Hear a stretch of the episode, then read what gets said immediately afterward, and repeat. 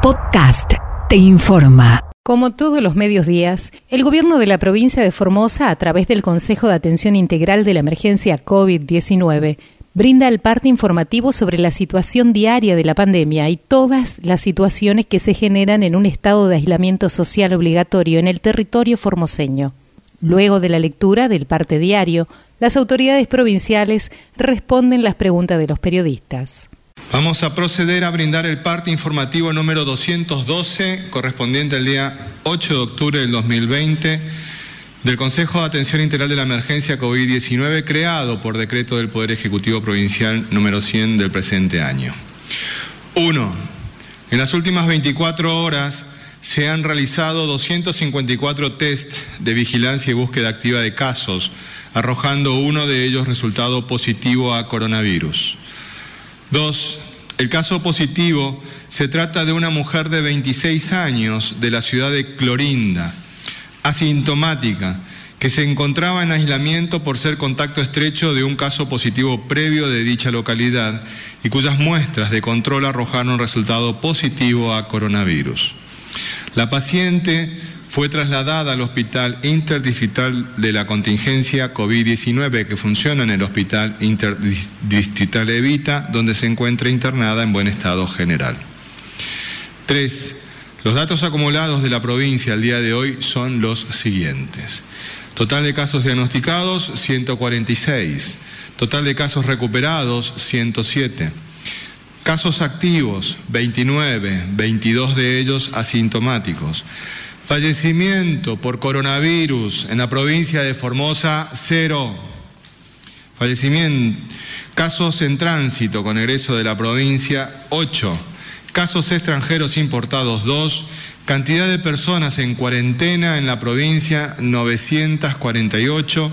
Cantidad de test realizados a la fecha, 15.030, con un porcentaje del 0,97% de positividad. Cuatro, con relación a la situación sanitaria de las ciudades con bloqueos sanitarios vigentes, los datos actuales son los siguientes. Clorinda, total de casos diagnosticados 27, casos activos 12, casos diagnosticados la última semana 8, personas en cuarentena en la ciudad de Clorinda 100. Belgrano, casos diagnosticados 6, casos activos 6, casos diagnosticados la última semana 6, personas en cuarentena en Belgrano 84. 5. Los, los, números de las últimas 24 horas relativo a la tarea preventiva que lleva adelante la policía en toda la provincia son los siguientes. Ingresos de camiones de carga 800. Control en la vía pública 11.028 personas y 7.181 vehículos. Infracciones 146 vehículos por restricción de circulación y patente y 439 personas por restricción de circulación y no uso del barbijo. Incumplimiento de corredor sanitario por transportistas, 3 más 3 contactos en estudio. Fiestas privadas intervenidas, 1. 6 con provincianos. En este día celebramos el aniversario 125 del natalicio de un hombre que cambió la historia de la Argentina, conquistando derechos, combatiendo privilegios y dignificando a las familias en cada rincón de la patria, especialmente a los trabajadores y a los más humildes. Juan Domingo Perón dejó un legado grabado en la conciencia, en la cultura, en la política y en el corazón de las grandes mayorías populares de nuestro país. Sus enseñanzas sobre la unidad, la organización y la solidaridad están más vigentes que nunca en las estrategias sanitarias que combaten a la pandemia priorizando la salud y la vida de los seres humanos. No bajemos los brazos, más unidas el doctor Jorge Oscar Ibáñez nos la brindará. Doctor. Buenos días a todos y a todas. queremos señalar dos obras importantísimas que en el día de ayer ha autorizado el señor gobernador de la provincia el llamado a licitación. Una es el acueducto de la localidad de Mansilla, Villa Escolar, luego le haré una pequeñísima síntesis, y la segunda obra es la ampliación del sistema de distribución de agua potable en la localidad de Ingeniero Juárez. Lo importante de estas dos obras, que estaban incluidas en esa acta, que allí están firmando el gobernador de la provincia y el ministro Catopodis, junto con el presidente de la Nación, lo importante de estas obras que hacen al rubro de saneamiento, es decir, a lo que es agua y a lo que es cloacas, que si le sumáramos a las otras dos que ya licitamos y que ya se adjudicaron, que son los sistemas de las redes cloacales de los barrios Villa del Rosario, Villa Mabel, Liborsi y Balbín de la ciudad capital, dos licitaciones. Si sumáramos las cuatro licitaciones, el monto que alcanzan las mismas es de 872 millones 833 mil pesos. Pero tan importante como esto, de este monto que se va a volcar al mercado local por estas obras, es la cantidad de mano de obra que pueden tomar una vez que estén en plena ejecución. Y una vez que estén las cuatro en plena ejecución, estas obras van a generar 650 puestos de trabajo en nuestra provincia, tanto en Ingeniero Juárez como en Lucio B. Mancilla, como en la ciudad capital. Con respecto al acueducto de Villa Escolar, es el que va a posibilitar que los habitantes de esa localidad cuenten con agua potable directamente desde la planta de General Mansilla. Estos trabajos incluyen 8 kilómetros de cañería maestra, presupuesto de 75 millones 267 mil pesos, generan 50 puestos de trabajo. En esta imagen está la localidad de Lucio B. Mansilla, sabemos sobre la ruta 11, hay el límite con la provincia del Chaco, y de allí sale el acueducto hacia Villa Escolar. Ese es el acueducto, esa es la obra que se licita para, una vez adjudicada, comenzar rápidamente la ejecución. A la izquierda está la planta de Lucio B. Una planta moderna, nueva, la sala de bombas, con estas bombas se va a impulsar el agua a través de este acueducto que se va a construir. La otra obra que se licita es la optimización y ampliación del sistema de distribución de agua potable de la localidad de Ingeniero Juárez. Se trata de expandir la capacidad de la planta de agua potable de Juárez y optimizar el sistema de distribución actual para una cobertura de hasta el 95% de la demanda para los próximos 20 años. Los trabajos incluyen más de 67 kilómetros de construcción de redes, un presupuesto de 151 millones de pesos y genera 250 puestos de trabajo. En todas estas obras, nuestra fuente de financiamiento es ENOSA. Este es eh, el canal Santa Rita para simplemente mostrarles a aquellos comprovincianos que no tienen conocimiento, es decir, la planta de agua de Ingeniero Juárez se abastece de agua del río Bermejo a través de este canal que aquí está solamente graficado, un canal de más de 40 kilómetros de longitud. Estas son las imágenes de cómo se toma el agua sobre el río Bermejo. Allí ven las bombas que en un trineo, que son flotantes, y este es el canal de Santa Rita, como se lo denomina, que lleva el agua hasta Ingeniero Juárez, allí a la planta, allí se potabiliza y recién se puede distribuir. Una cuestión muy importante de esta obra de Ingeniero Juárez, que va a permitir 1.700 conexiones domiciliarias nuevas. Esto es importantísimo. Las fotos son de obras similares realizadas en otras localidades de nuestra provincia. Cronograma de ANSES de octubre para la provincia de Formosa, jubilaciones y pensiones, asignaciones familiares por hijo, todo comienza hoy día 8, lo mismo la asignación de embarazo, que comienza el día de mañana. También las asignaciones de pago único por matrimonio, adopción o nacimiento, ya están las dos quincenas, donde se va a efectivizar esto. La asignación por prenatal y asignación por maternidad también comienzan mañana y el fondo de desempleo comienza a abonarse el día 23. Las fotos que hoy nos envían son de el equipo del centro de salud del barrio Liborsi. Lo brindará nuestro médico infectólogo, el doctor Julián Vivolini. Doctor. Muchas gracias. Buenos días. Saludos a todos y a todas.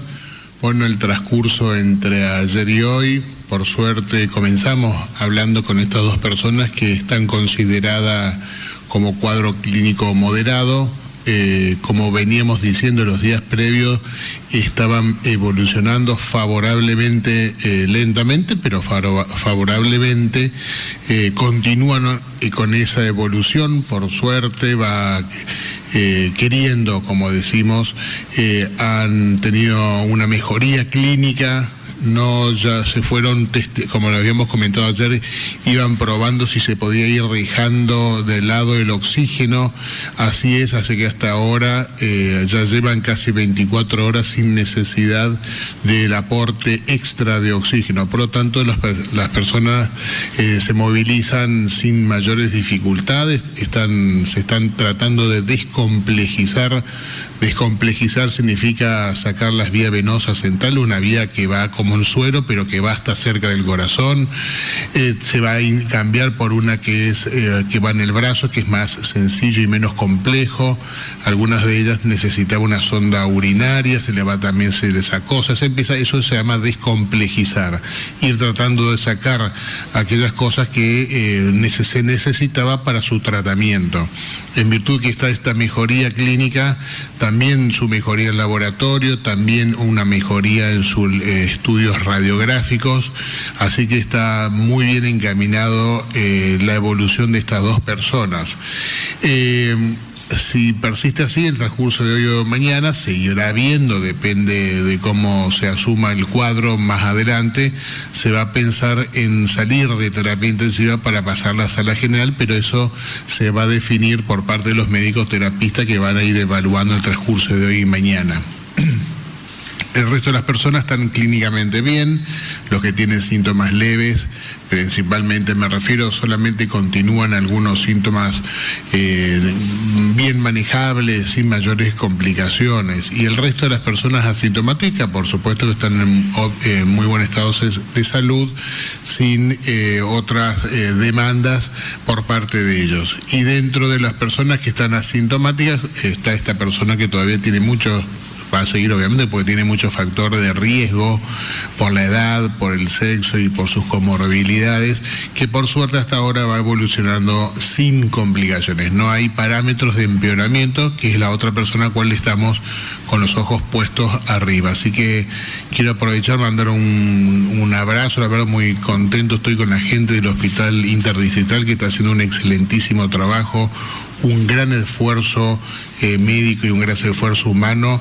Eh, la verdad que estoy muy orgulloso de ello y los quiero felicitar de paso. Muchas gracias. Bueno, buen día a todos los comprovincianos y comprovincianas que nos acompañan. Antes que nada, como nos comprometimos ayer, en este mes de concientización sobre el cáncer de mamas, vamos a hacer entrega a todos los miembros de esta mesa del Consejo de Atención Integral de la Emergencia del lazo para que se lo pongan. Porque debemos recordar que si bien este, este tipo de cáncer afecta no solo a hombres y mujeres, sino que tiene una mayor letalidad en hombres por la falta de control. Y seguimos invitando, hace un rato el doctor Ibáñez pasó las fotos del barrio Liborsi, hoy continúa nuestro camión sanitario del Ministerio de Desarrollo Humano en el barrio Liborsi y a partir de la semana que viene hará lo propio en el frente al Distrital 8 desde el miércoles hasta el viernes. Recuerden que son 15 turnos, por la mañana y 15 turnos por la tarde y los turnos se sacan en este caso en el Centro de Salud por hoy y la semana que viene en el Distrital 8. Muchísimas gracias. Bueno, ayer estuvimos ante un informe, un contexto bastante complejo, trágico y doloroso con el informe que nos dieron ayer en el Ministerio de Salud de la Nación. La Argentina registra un récord de casos en una sola jornada. Ayer fueron confirmados más de 16.000 casos nuevos de COVID que se sumaron a los 840 mil personas diagnosticadas en todo el país con esta triste enfermedad. Y acá, en este duro contexto, en este difícil contexto nacional, tenemos que posicionarnos nosotros, tenemos que ver cuál es la cantidad de casos confirmados por las provincias el día de ayer. En un extremo tenemos a la provincia de Buenos Aires con más de 5.000 casos. Siguiéndolo muy de cerca, Tucumán con 2.217 y Santa Fe 2.137 provincias que preocupan, que preocupan mucho por el nivel que tienen de gente diagnosticada en forma diaria y los niveles que tienen de ocupación, sobre todo en las unidades de terapia intensiva. Recordemos que esto es los casos confirmados en un solo día.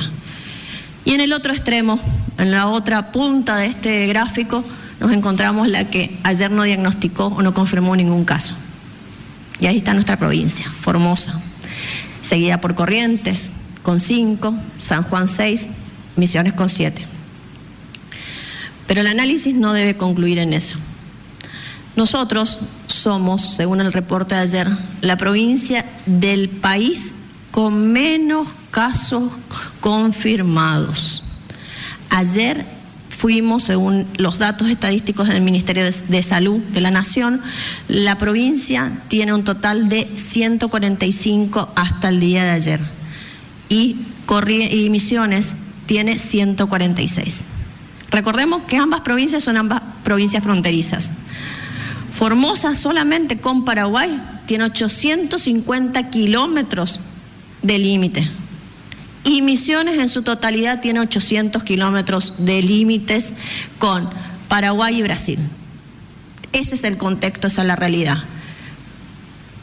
Pero ¿cómo llegamos a estas medidas? ¿Cómo llegamos a estos valores?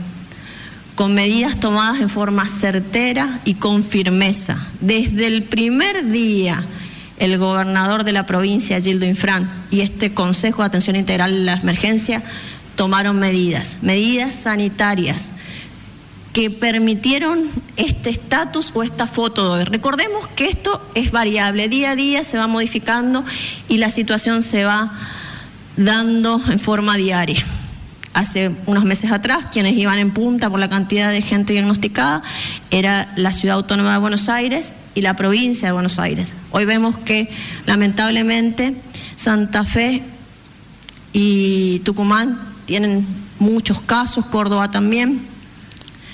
Las medidas no solo fueron de medidas de carácter sanitario, fue una política integral e integrada que nos permitió este estatus sanitario, estatus que debemos cuidarlos entre todos. ¿Por qué? Porque esta es, eh, me falta una filmina atrás, Facu. Esta es la total cantidad de fallecidos en las últimas horas. 401 muertes hubo en las últimas 24 horas. 214 hombres y 187 mujeres. Es como la comparación que hace Mario, más de cuatro aviones que vienen a Formoso que venían diariamente en los vuelos regulares. En la guerra de las Islas Malvinas murieron 650 personas. Tenemos más de 34 veces los fallecidos que hubo en la guerra en las Islas Malvinas. Hubo 650 madres que perdieron a sus hijos. Hoy tenemos 22.226 personas que perdieron a sus familiares, que hoy tienen un familiar fallecido es triste, pero es la realidad nacional, es el contexto nacional. Y Formosa tiene cero fallecidos. Acá es donde debemos reflexionar, donde toda la comunidad debe saber que en esta tierra, en este hogar en común, no nos sobra ningún formoseño, no nos sobra ninguno. Es por eso que día a día debemos trabajar coordinadamente y hacer este trabajo para reafirmar las medidas sanitarias, medidas que tienen impacto en toda la población, en los 640 mil formoseños. Esto es una pandemia que golpea a todos por igual, sin distinción de clase, credo, ni, ni ideología partidaria. A todos, a cualquiera de nosotros. ¿Quién va a poner el primer muerto acá? Lamentablemente hay 22 mil argentinos que fallecieron 22 mil sillas vacías en 22 mil hogares. Por eso este consejo está convencido que con firmeza, más unidos que nunca, vamos a salir adelante para que ninguna silla vacía, ningún lugar de esta provincia, no nos falte ningún formoseño, porque acá no sobra nadie. Y saliendo de este triste panorama a nivel nacional, las políticas públicas en materia de salud no, no han cesado aún en la pandemia. Por eso quieren estar presente la gente del chorro. Doctor. Bueno, como, como estamos viendo, los números, y en esto que decimos son, no son simplemente números, son personas con nombre, apellido. Puede ser Romero, puede ser González, puede ser cualquiera de nosotros, que lamentablemente tenemos que, enterrar. Es así por la, cantidad de fallecidos que diariamente ocurren. Ayer fueron 401 casos nuevamente. La cantidad de casos que también resaltaba la ministra, que nos toca hoy informar, también tengo que hablar que puede haber un subregistro, que pueden ser muchos más de esos. ¿eh? Estos son los casos diagnosticados y notificados. Es una parte de la realidad. La realidad es que el virus circula en todas las provincias y pone a prueba a los individuos, a las comunidades, a las decisiones políticas que tiene que tomar para cuidar y preservar la salud de cada uno de ellos.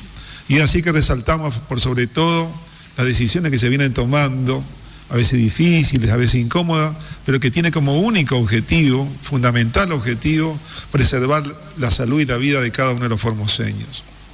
Y nos toca enfrentar en este momento esto que decimos, una adversidad.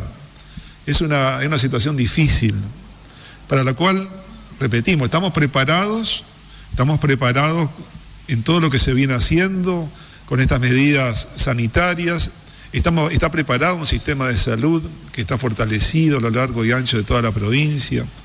Y estamos preguntando a cada uno de los formoseños, ¿está cada uno preparado para enfrentar esto?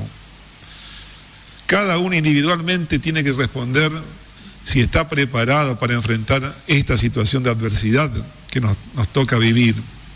Y que todavía no sabemos cuánto tiempo, ojalá que el ministro de Salud de la Nación en sus declaraciones de ayer tenga razón y, transitemos un camino donde comiencen a disminuir los casos, ojalá, es nuestro deseo también. Pero mientras tanto, mientras tanto tenemos que estar preparados. Y para eso es fundamental tener la actitud correcta, la actitud mental correcta, la actitud de compromiso con lo que estamos haciendo, con el cuidado que tenemos que tener hacia nosotros y sabemos que cuidándonos nosotros también estamos cuidando a nuestros seres queridos. Alguien dijo, eh, un dicho conocido, al mal tiempo buena cara. Y es, realmente la actitud que tenemos que tener, una actitud de fe, de esperanza. Es una actitud que cada uno de los formoseños conoce, porque no ha tocado luchar y enfrentar distintas adversidades. Y siempre hemos salido victoriosos. Y este es, es un momento más, es un momento distinto, es un momento que nos toca tocar, tratar con la adversidad de la salud, pero creemos, confiamos que cada uno de los formoseños va a responder correctamente, va a estar preparado a esta altura de las circunstancias. Y en esto tenemos que tener como actitud fundamentalmente la alegría de vivir. La alegría de vivir, ese optimismo que cada uno lo tiene cuando se despierta cada mañana. Ese es el espíritu que tenemos que mantener la alegría de vivir y cuidar lo que tenemos y valorar lo que hoy disfrutamos como formoseños. Mantener vínculos saludables, tener relaciones, y esto habla de la solidaridad, de mantener nuestra, nuestra comunicación con la familia, con nuestros seres queridos. Por ahí no podemos disfrutarla como quisiéramos en reuniones grandes o de la manera que, que estamos acostumbrados, de abrazarnos, no es quizás la manera que podamos hoy disfrutar de nuestros, de nuestros amigos y nuestra familia, pero sí estar comunicados y entre todos ser optimistas para lo que viene. Otro consejo es la higiene mental. Nos llena muchas veces de lo que llamamos la infodemia, de mala información, de desinformación, de malos, de malos presagios, de que esto va a seguir y tiene que seguir así, no se puede cambiar la historia de cada uno de los, de los habitantes y hay que acostumbrarse a esta realidad que la tienen otras provincias. Bueno, sacarse eso de la cabeza y pensar que realmente podemos entre todos ganar esta, esta lucha contra este virus. Y por otro lado, y, como, y finalmente, hacer algo bueno por el otro. Hay un dicho que dice, quien no vive para servir, no sirve para vivir.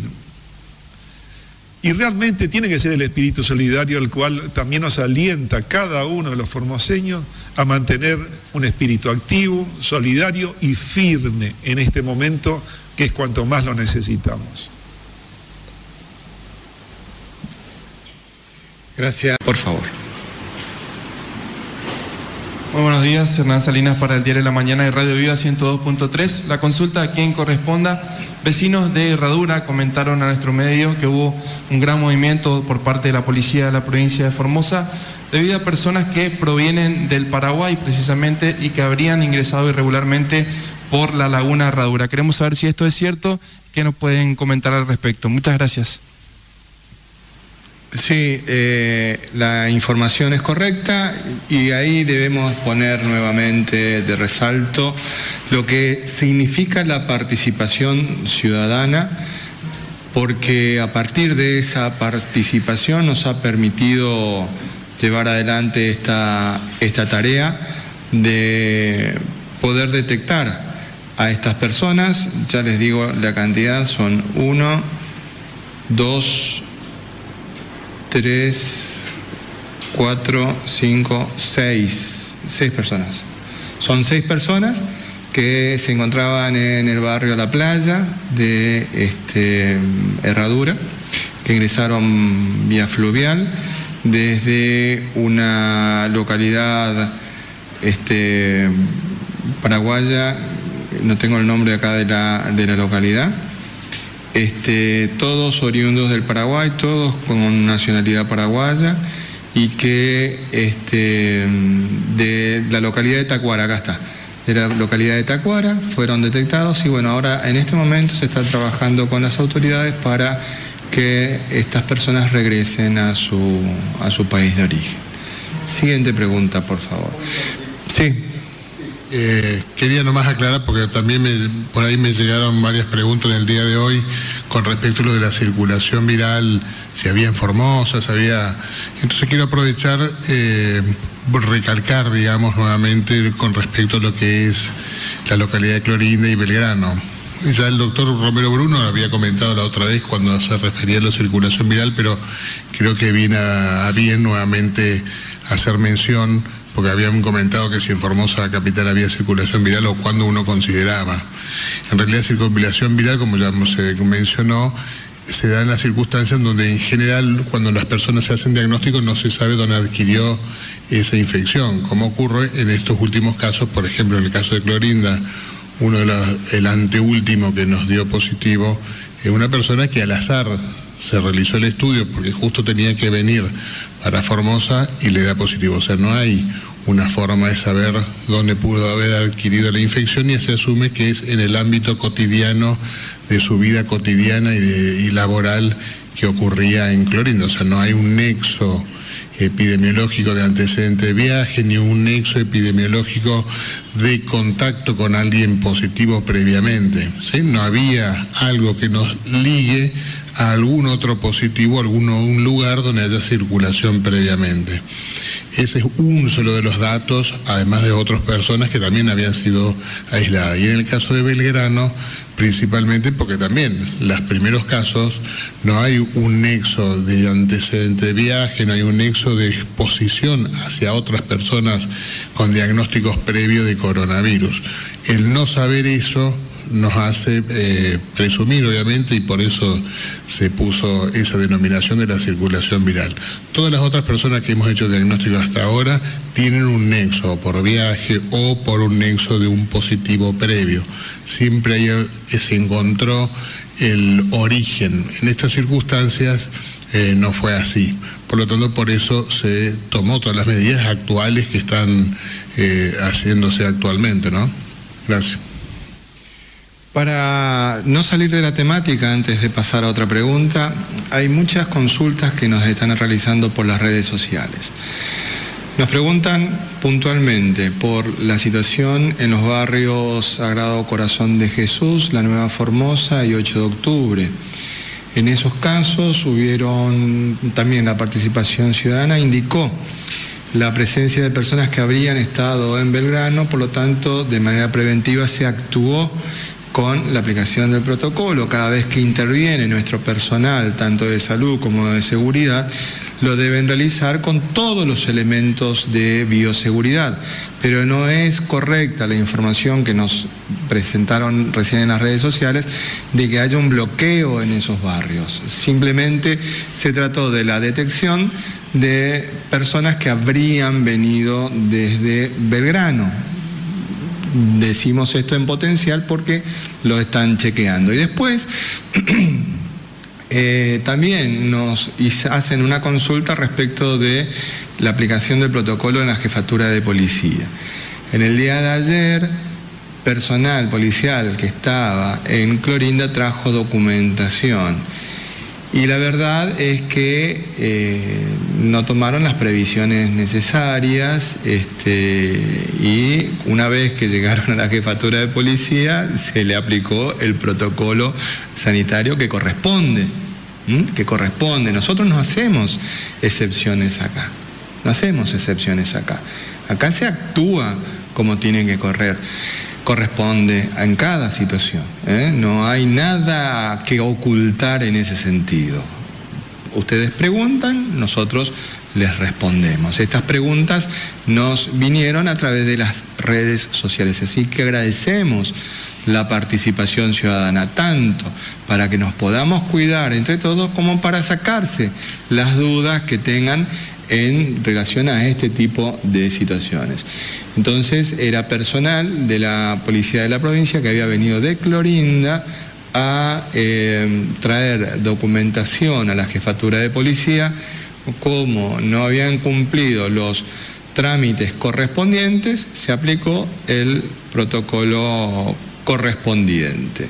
Pero también eso nos permite, dentro de la policía de la provincia, evaluar los procedimientos para poder realizar los ajustes necesarios y aplicar buenas prácticas en cuanto al cuidado de la salud y la vida de todos los formoseños. Siguiente pregunta, por favor. Buenos días, Alejandro Richard para el R8 Radio Nacional Formosa y el R20 Radio Nacional Las Lomitas. Gracias, ministra, por el presente. Em, se me adelantó la pregunta, ministro, pero bueno, eh, de paso la, aprovecho. Se mencionaron algunos barrios, estaba Levita también, eh, pero en Levita no hubo ningún bloqueo sanitario, creería yo. ¿Se me responde eso nada más? No, no, no, no, no, no, no, no, no hay bloqueos sanitarios en este eh, momento. perdón, eh, no, estoy hablando de bloqueo. En los casos en que existe la información por parte de algún ciudadano de alguna situación que podría tratarse de una persona que ingresó de manera irregular al territorio por un paso no habilitado o que haya estado en algunas zonas de circulación viral, se actúa, simplemente es eso. Pero también tenemos que tener mucho, mucha cautela en ese sentido porque eh, estamos hablando algunas veces de contacto de contacto de contacto de un contacto. Entonces tenemos que ser bastante criteriosos a la hora de actuar. A todo evento se actúa con el protocolo, se hace el interrogatorio epidemiológico correspondiente y a partir de ahí se define las líneas de acción a, tomar. Ahora sí le hago la pregunta. Sobre la situación en la ciudad de Clorinda, eh, con, hay circulación de algunos videos, si nos podía aclarar esto que se dio ayer. Gracias. Perdón, no entendí la pregunta. Sobre la situación en Clorinda en la frontera, eh, que hay algunos videos circulando, hubo algunos, no quiero hablar de enfrentamientos, pero una situación tensa entre la policía de la provincia y algunas personas. Sí, sí, la, situación, eh, eh, en, realidad tuvimos dos situaciones en la, en la zona del barrio El Bolsón Grande. Em, la primera es a partir de las 11 de la mañana. La policía de la provincia, en el trabajo de Cuidado y protección de la salud pública de los 640.000 formoseños interviene en una situación a todas luces irregular de contactos de personas que ingresaban a nuestro territorio para retirar mercaderías. Y en ese sentido tenemos que hacer una, una clara definición. El cuidado de la frontera, el combate al narcotráfico y el combate del contrabando es responsabilidad primaria del Estado federal a través de las fuerzas de seguridad federal dispuestas a tal efecto. Que quede claro eso. El rol que está cumpliendo la policía de la provincia es, ante esta situación sanitaria, fortalecer los controles desde la perspectiva sanitaria. Nosotros no nos interesa otro aspecto que no sea el cuidado de la salud y la vida de los 640.000 formoseños y formoseñas. En ese sentido, intervenimos ante toda situación irregular que pueda poner en riesgo la situación de salud de los formoseños y de las formoseñas. Y en este caso había contacto estrecho entre personas que a través de, de un puente precario atravesaban el río Pilcomayo en esa zona. Se interviene, se actúa, se producen algún tipo de, em, de roces, llamémosle, definámoslo de esa manera, algún tipo de roces hasta que se logra cesar esa acción. Nosotros no vamos a permitir de que se ponga en duda el trabajo de la policía de la provincia, ni tampoco las situaciones irregulares. Nosotros no somos cómplices de ninguna situación irregular que ponga en riesgo la salud de los 640.000 formoseños. A partir de la situación que se dio a la mañana, se actúa con la justicia que ordena en la tarde un allanamiento el cual se realiza de manera eh, planificada y ahí vuelven a existir algunas, algunas situaciones de roces con personas ya que no habían ingresado a nuestro territorio, sino que directamente estaban desde el lado, el lado eh, de la vecina orilla. Hay algunos videos que circulan donde se ven una, una obra en construcción desde donde estaban eh, arrojándole eh, elementos de pirotecnia, pero también eh, hondazos con, con bolitas. Nosotros en el operativo de la tarde no tuvimos heridos, hemos tenido la detención de cuatro personas que previo hisopado fueron trasladadas a Formosa y que están a disposición de la justicia, todos ellos de nacionalidad argentina. Em, en la mañana hemos tenido cuatro personas, eh, cuatro efectivos de la policía de la provincia con heridas. Uno de ellos, por milagro, no perdió el ojo porque el, bolitazo, el ondazo eh, fue a, milímetros, a milímetros del globo ocular y le provocó una herida en, en el rostro, pero gracias a Dios no fue en el, en el globo ocular la, herida, sino lo hubiera, lo hubiera perdido. Eso significa que vamos a mantener el esfuerzo de todos los formoseños en ese lugar. Agradecemos mucho las eh, muestras de apoyo, de solidaridad de los 640.000 formoseños que entienden cómo debemos cuidarnos y proteger esta casa común que es la provincia de Formosa. Y respecto de la consulta que nos hicieron en las redes sociales, eh, le decimos que no, que la gendarmería no, apareció por el lugar. Eh, siguiente pregunta, por favor. Buenos días para todos. Alicia Lucena para la informativa. Mi pregunta es para el ministro Ibáñez. Bueno, en el día de la fecha comenzó el pago de la asignación universal por hijo. Muchas estaban ilusionadas que iban a cobrar junto con lo que se llama el IFE 4, sin embargo esto no sucedió. ¿Qué va a pasar o qué puede pasar con el IFE 4, ministro? ¿Qué información tienen ustedes? ¿Y qué impacto económico tiene que esa cantidad de dinero importante no ingrese a la provincia? Gracias.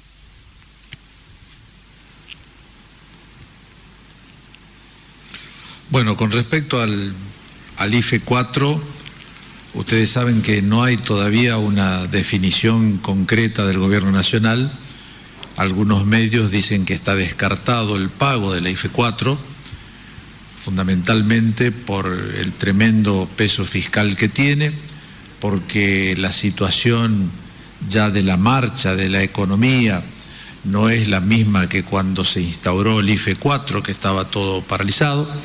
Otros medios dicen de que se está estudiando, pero no implementarlo en la misma forma en que se estaba haciendo anteriormente.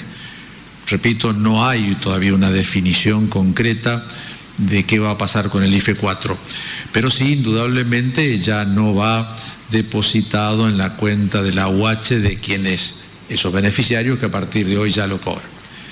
Si el IFE 4 se transformara en un plan que apuntara más a la cuestión laboral, es decir, al empleo, es decir, a alguna contraprestación obligatoria de sus beneficiarios, indudablemente que el flujo de dinero podemos decir que podría ser casi el mismo para toda nuestra sociedad. Creemos que ese va a ser el camino del IFE 4, es decir, su transformación ya en una suerte de plan de apoyo al trabajo. Pero, les repito, es una definición que corresponde al Gobierno Nacional y que hasta el día de la fecha no ha sido adoptado. Siguiente pregunta, por favor. Buenos días, Omar Guzmán para Radio Universidad Nacional de Formosa. La pregunta para usted, ministro González.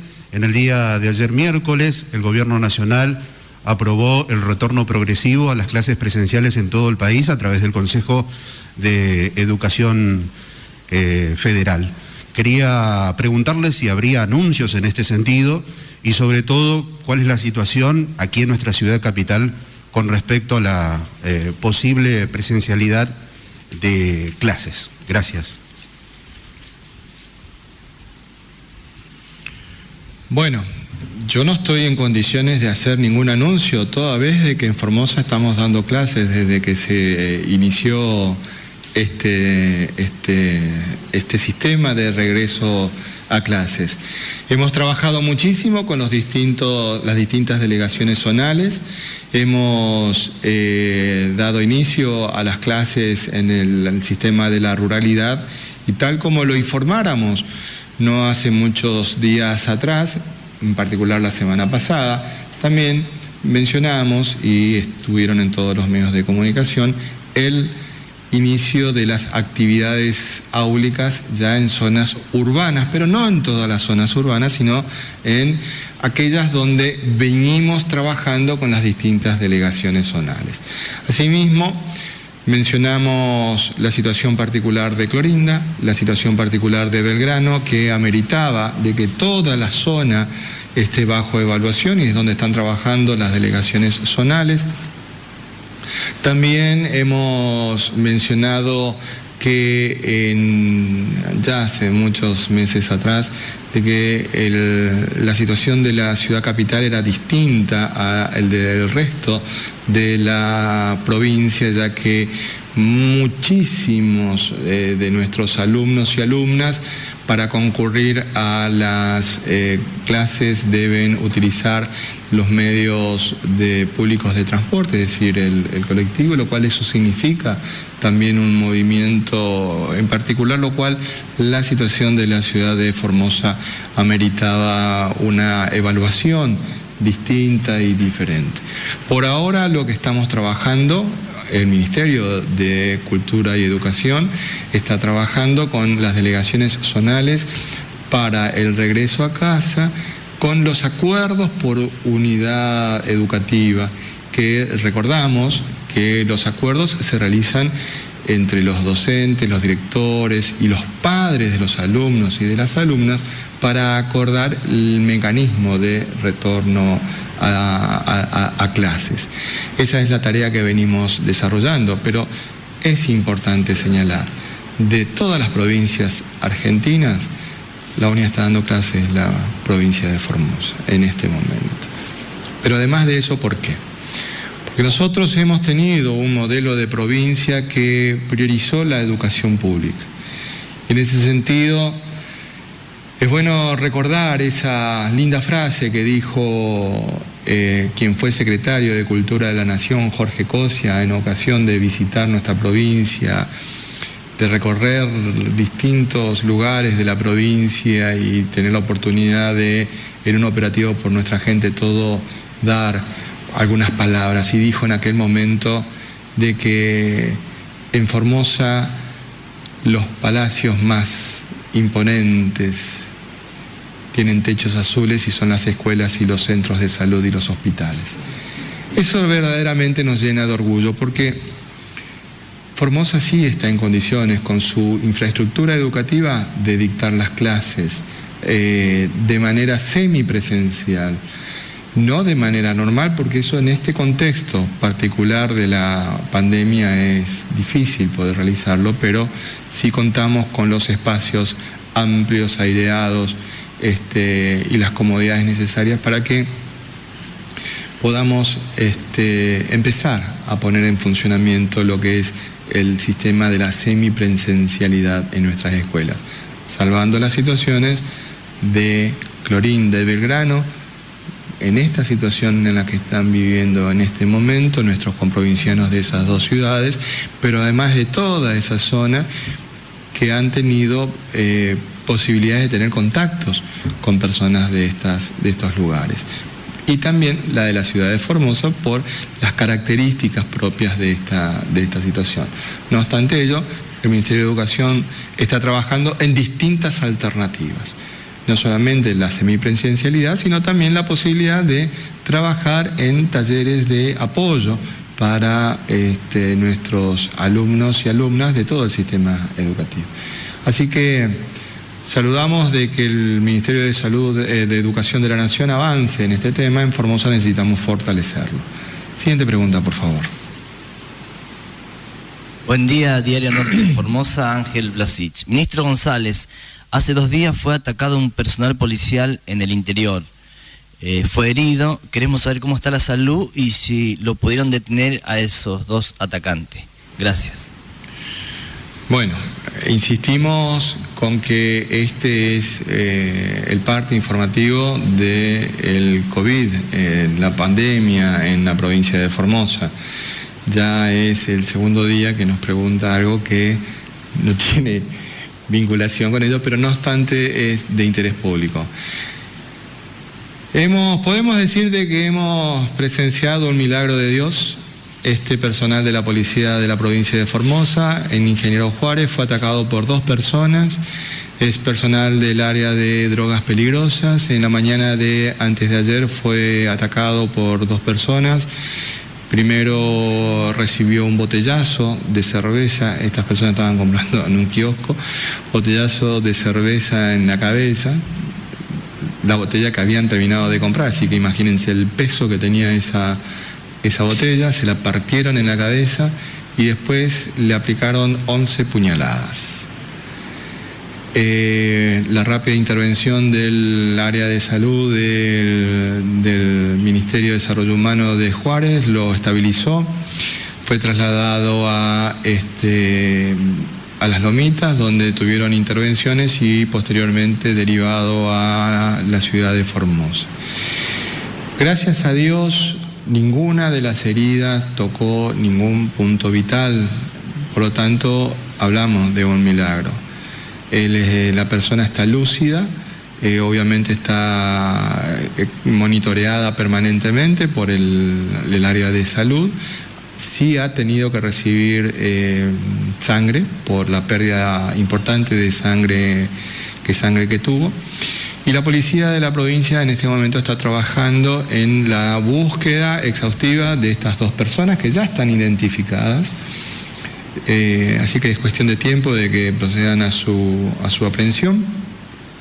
Hemos logrado, eh, en la persecución de estas personas, hemos logrado este, el secuestro de dos montados que utilizaban, un caballo y un mular.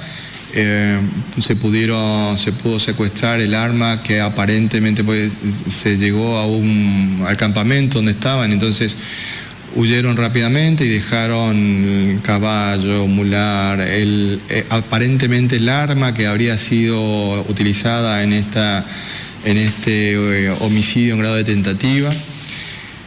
Con posterioridad, ya más hacia el oeste, en otro lugar también se los logró localizar y en la huida abandonaron armas de fuego, entre ellas el arma que habían robado al personal eh, policial.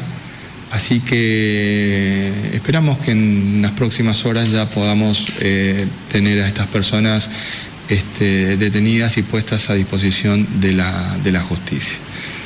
Muy bien, agradecemos.